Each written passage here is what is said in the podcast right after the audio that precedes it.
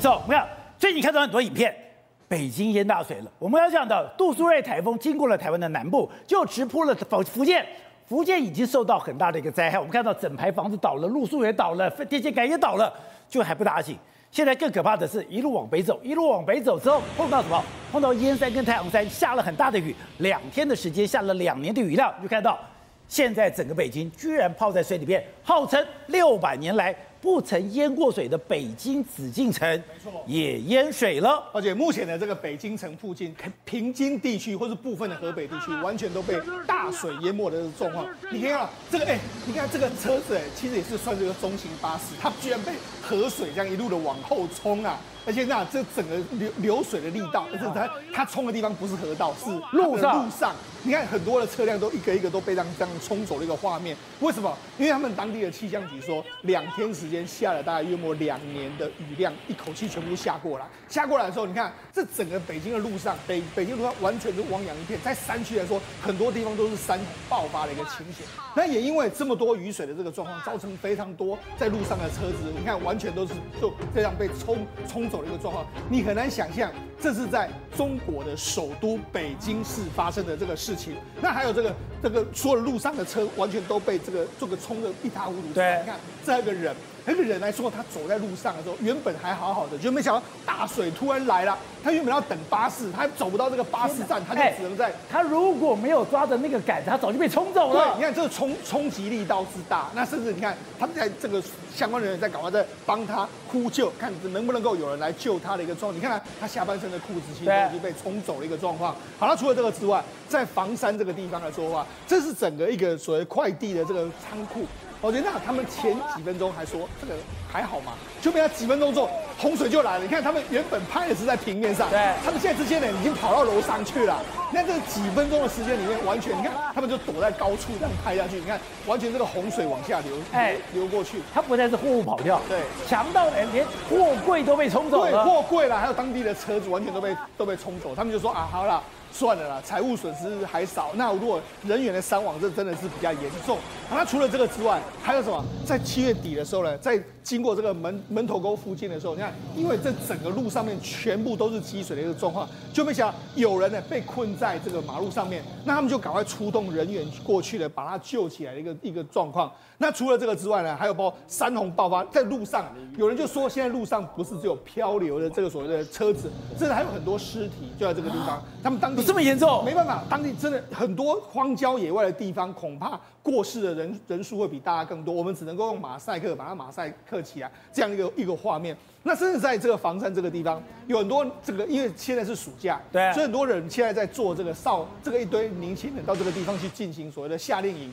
就被他下令引到一半的时候，积水完全来了，他们只能跑到什么地方？他们只能躲到这个歼六的这个飞行器里面，躲在这里面，不然的话他们就完蛋了。那现在就他们赶快 call 这个相关的人，你看相关的人员是开着这个快艇来救他们，然后把他们救出来的一个状况。而且现在连北京的大兴机场都淹水了，这个对北京来说，现这次比较尴尬是什么？你刚才提到了紫禁城六百年不淹淹的，啊，那你看雄安新区也淹了。那这样，现在他们的国门之一大兴机场，目前也是全面汪洋一片的这个。这是大兴机场。对，所以他们现在很多出国的班次呢，就因为这样了，就没办法出去的一个情形。好，那除了这个之外，在比较郊区的地方，我们比较耳熟能详，像丰台，丰台的小清河，它目前为止来说，整个河流都已经把它冲毁了，对，甚至桥都冲断，桥都冲断了，那甚至还有永定河。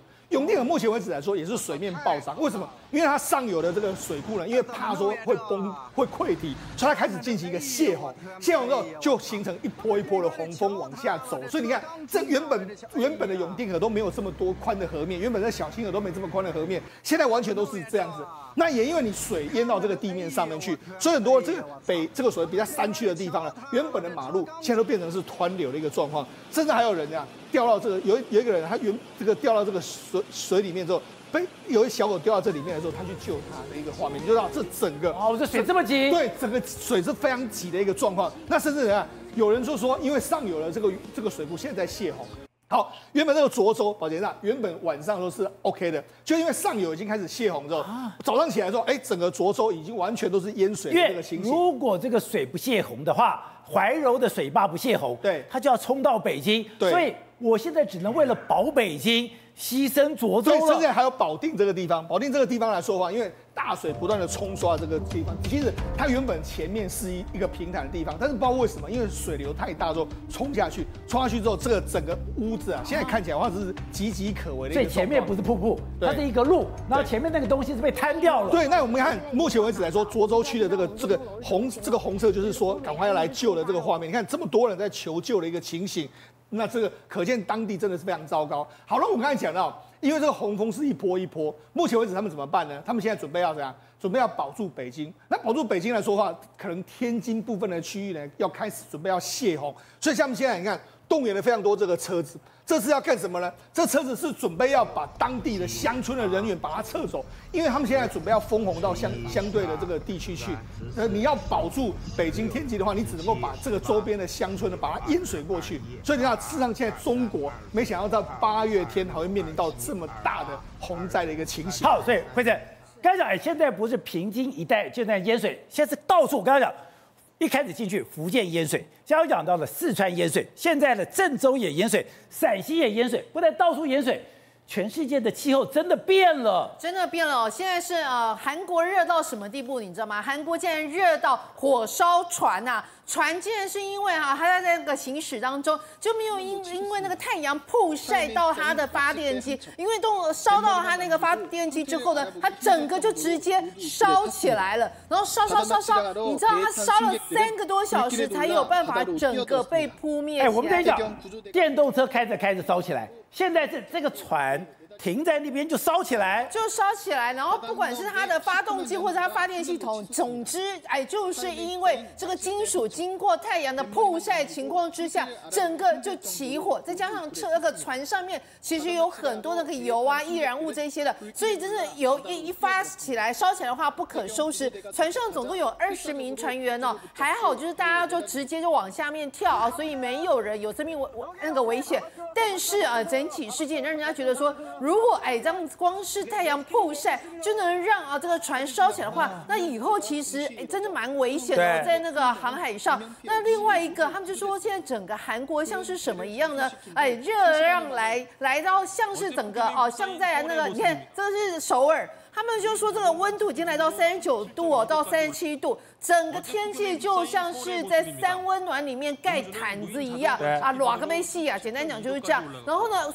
换句话说，哎，这个有的人，尤其是年长者哦，他如果没有注意的话，真的会发生生命的危险。你看到这个，他们说到目前哦，韩国有七十三人有中暑的现象，其中就有十七个人已经就呃过世了。那这十七个人里面呢，光是一个庆尚北道就有七个人，而这七个人都是年长的农夫，他们其实走到田还没到田就已经在路上就昏倒。那因为没有人发现，就直接在太阳曝晒的情况之下。最后就真的抢救不治，然后就人就已经往生了，八九岁、九十几岁、七十几岁都有类似的情况，你就知道这种高温其实对人类来讲真的是一种啊健康的一个最大的威胁。对，北京在下大雨，同个纬度的韩国热成这个样子，就是这样。而且你现在看它比对是什么，你知道吗？哎，那个在温室外面是三十度，但温室里面不透风，再加上那一个他们的布帘的一个关系哦。就里面竟然高达四十三度，哎，他就说现在整个温室跟烤箱一样，那个那个一些蔬菜水果种在里面的话，真的也都是没有办法。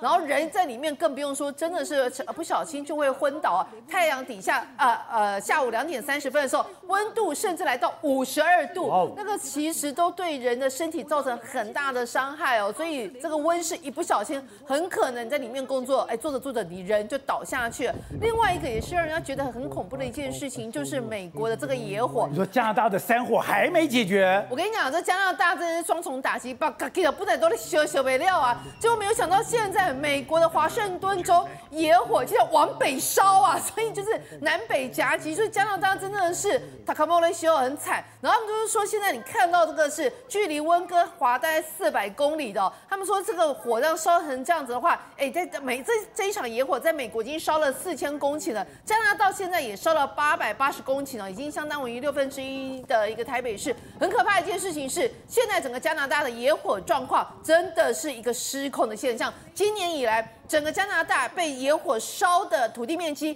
已经高达一千两百万公顷，相当于烧掉一个葡萄牙，也或者是一个韩国这样的土地面积。然后呢，他们就说呢，这个目前为止哦，加拿大还在烧，没有办法控制住的野火高达三百六十八处哦。然后有的野火甚至蔓延满那个整个蔓延到六十五公里。所以我们从这来是。从东到西，全部都在火灾，这真的是很惨。而且那个加拿大，他们是从今年一月开始到现在，这个野火真的是春风吹又生了，搞起都救不了。好，对的。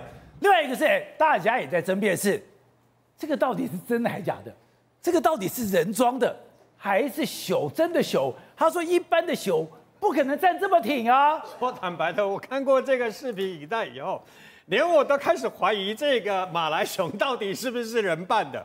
各位，他站起来是不是啊？用两只脚站起来，对，啊、对不对？你看他那个脚掌站的样子，还有他手手也跟大家等于说啊，用那个手掌这样跟大家那个那个打招呼啊。那为什么你会觉得他是不是人扮的？因为他站的方式实在是太像人了。对，而且呢，站的也太挺了吧？而且他的两只脚，你你仔细看他两只脚，其实蛮修长的。还有人注意到他的屁股那个地方有皱褶。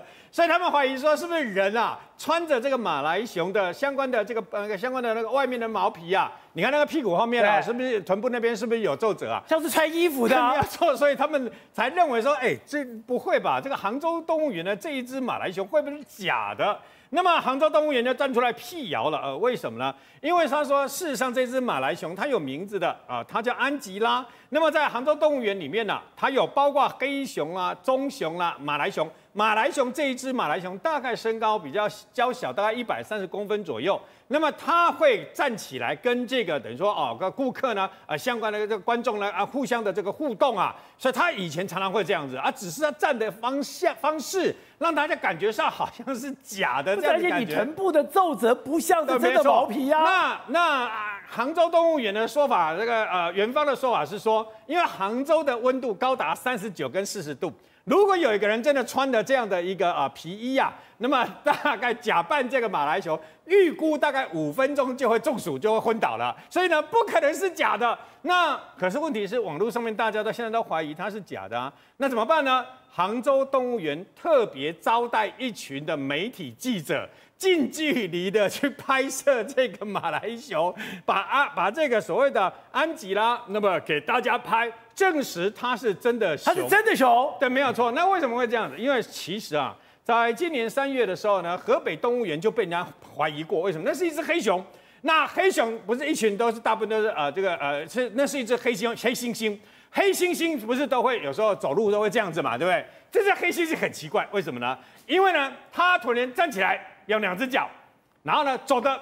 像人一样长得又快又好，所以当时就有人说，这只黑猩猩会不会是人扮的？就这只，这是二零一九年的时候，它太离谱了。二零一九年四月一号的时候，这是江苏的一个动物园呐、啊，各位，这就真的是人扮的，是假的。呃，为什么呢？因为你看它那个长相也知道是假的嘛。那两只由人扮的假的黑猩猩呢，就在黑猩猩本来的那个栅栏里面、园区里面呢、啊，跑来跑，你看那个样子就知道是假的嘛。那吃假的以后呢？当时哎，买票进去的人就认为说，你为什么要这样做？他说今天是愚人节，我们是愚人。那那个观众就不高兴了。你愚人节是愚人可以，但你的票价为什么不打折呢？你弄两只假的黑猩猩在那个地方，你怎么不打折呢？